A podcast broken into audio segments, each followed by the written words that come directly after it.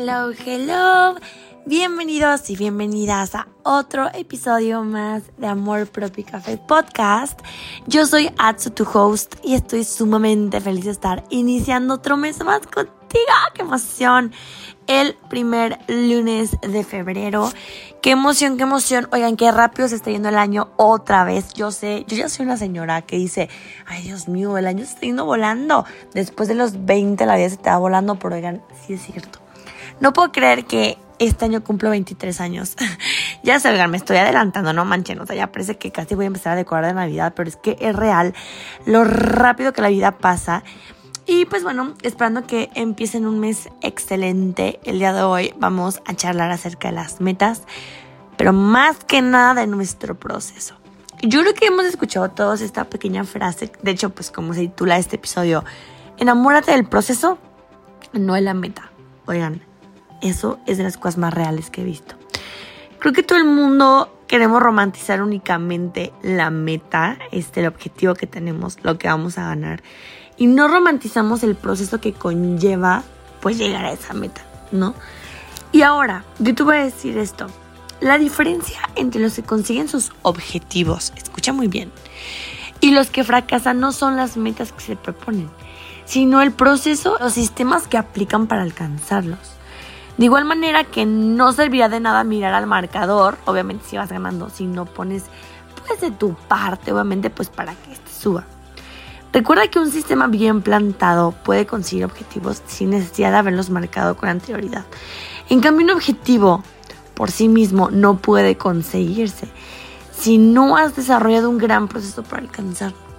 Y simplemente aquí lo, lo importante es que tú decidas actuar y hagas lo necesario para progresar hacia tu meta. Así que por lo tanto, yo a ti te recomendaría que te propongas objetivos, pues también que, no sé, que recuerdes que un objetivo sin un buen sistema es como querer correr un maratón sin haber corrido ni una sola vez, ¿sabes? Pues en este gran episodio que me tiene muy contenta, yo te voy a enseñar cinco maneras de enamorarte del proceso más que de la meta en sí. Y es un hecho como seres humanos nos enfocamos más en la meta y el proceso, siempre lo vemos como algo tedioso, algo que se va a sufrir, que será difícil, que llevará tiempo y son precisamente estas cuestiones las que hacen que lo termines abandonando, ¿sabes? Que tu meta sea eso, solamente una meta.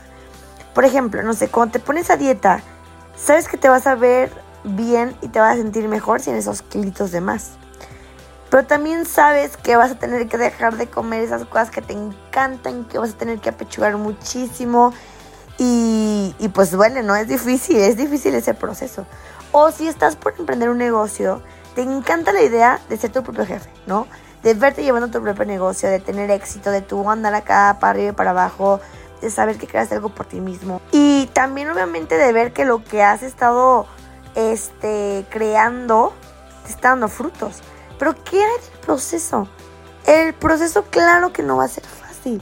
Y la cuestión es que si no te gusta, si literalmente no te enamoras de lo mismo, del proceso, lo vas a terminar dejando. Hay una frase de una blogger que me encanta, que, que, escucho que siempre dice en cada uno de sus blogs para allá. Eh, ella escribe y también hace podcast, yo la escucho mucho. Y ella dice que el camino al éxito está en el amor en el proceso, no en la recompensa. Y yo sé que suena muy cliché, pero es que es verdad. Las recompensas sí son aquellas cosas que el proceso termina dándote, ¿no? Como el coche del año por el que estás ahorrando, como un jet privado, ¿no? Que, que tú tienes ahí en tu bucket list que algún día quieres, como una casa, un viaje de tus sueños. Ponle el nombre que tú quieras a esa recompensa. Pero si tú aprendes a amar los procesos, los mismos resultados van a ser la recompensa. Igual y estás pensando, a ver, ok, amar el proceso suena bonito, pero ya llevado a la práctica, ¿cómo puedo hacerle para que me apasione el proceso de trabajar, de caerme, de levantarme, de aprender de los obstáculos? Y tienes toda la razón.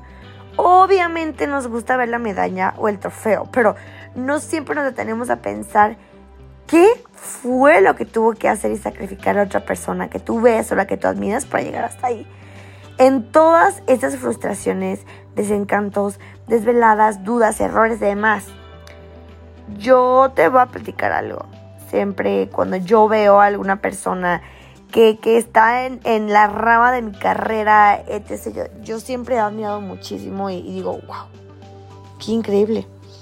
Este, o siempre que, que me ha gustado ganar dinero, pues no va a ser siempre así como que en tu casa, en una tienda online. No me imaginaba cómo me tenía que gustar, ¿no? Encantar la, la idea de levantarme temprano o la idea de salir a la escuela a las 10 de la noche como salgo, ¿sabes? Y claro, que no porque yo te diga a ti, disfruta el proceso, vas a decir, ay, sí, gracias, qué emoción. Pues no. Simplemente antes a mí no se me hacía tan realista este concepto, hasta que yo encontré estas formas que te voy a platicar, de enamorarme de mis procesos, de saber que está bien, no siempre andar al 200, no siempre estar súper motivada, no sé. Lo primero que te digo es, haz algo que realmente te apasione, ¿sabes? Porque recuerda, que todas tus metas y los proyectos que conllevan las mismas te tienen que apasionar, te tienen que encantar. Si no, obviamente va a parecer que estás incluso cumpliendo las metas de alguien más. Recuerda esta frase que te voy a decir que es de Bishop Jakes, que, que él dice, si no puedes figurar tu propósito de vida, encuentra tu pasión. Tu pasión te va a llevar justo a tu propósito.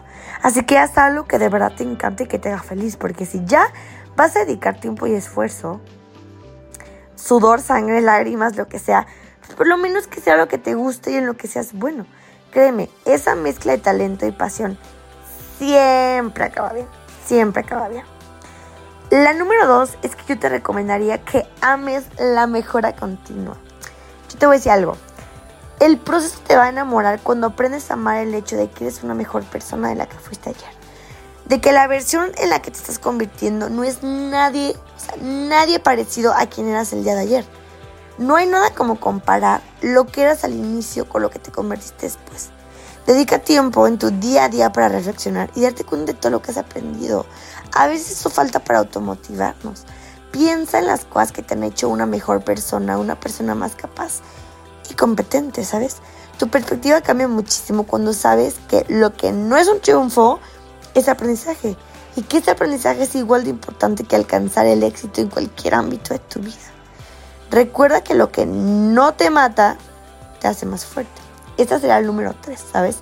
Yo lo pondré como que no ir de los obstáculos y no renunciarte hacia un guerrero o una guerrera 100%.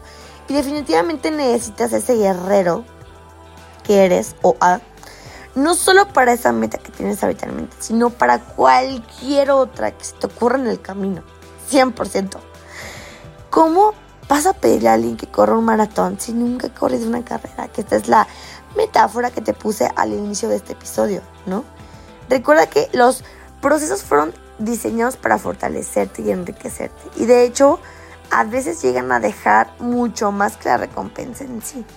Puede que en un par de años el auto de tus sueños por el que tanto trabajaste se devaluó, lo vendieron, ya no hubo, pero lo que nunca se es el hábito de la disciplina y todo lo que ganaste para conseguirlo. Y esto es como los incentivos, ¿no? Que sería el cuarto tip que yo te doy, ¿no? Si sabes que hay algo del proceso que no te gusta hacer, piensa en cómo puedes animarte a hacerlo como los incentivos. Esto es algo de lo que yo hablé hace algunos episodios de los primeros del inicio de mes. Que es como yo me doy recompensas cuando algo, algo no estoy motivada. Me ayuda muchísimo las recompensas. O también esto de decir, tener presente por qué queremos alcanzar nuestra meta es el quinto tip que yo te doy, ¿sabes? Porque a menudo nosotros nos, nos enfrascamos muchísimo los pendientes del día al día que se nos olvide el motivo, la razón por la que estamos haciendo esto. Recuerda que no siempre vas a estar motivado, pero siempre tienes que tener bien en mente porque quieres lograr eso, ¿sabes? No sé, no sé, haz un vision board, ponlo en tus eh, fondos de pantalla de tus diapositivos móviles, no sé. Pero te juro, te lo juro, te lo juro, que espero que este episodio, aunque haya sido un poco cortito, te ha servido para bajar más esta idea de amar el camino más que al destino. Si te gustó, platícamelo en nuestro Instagram, amorpropicafé.podcast. Y esto fue todo por hoy. Feliz febrero. Nos vemos en el próximo episodio. Chao.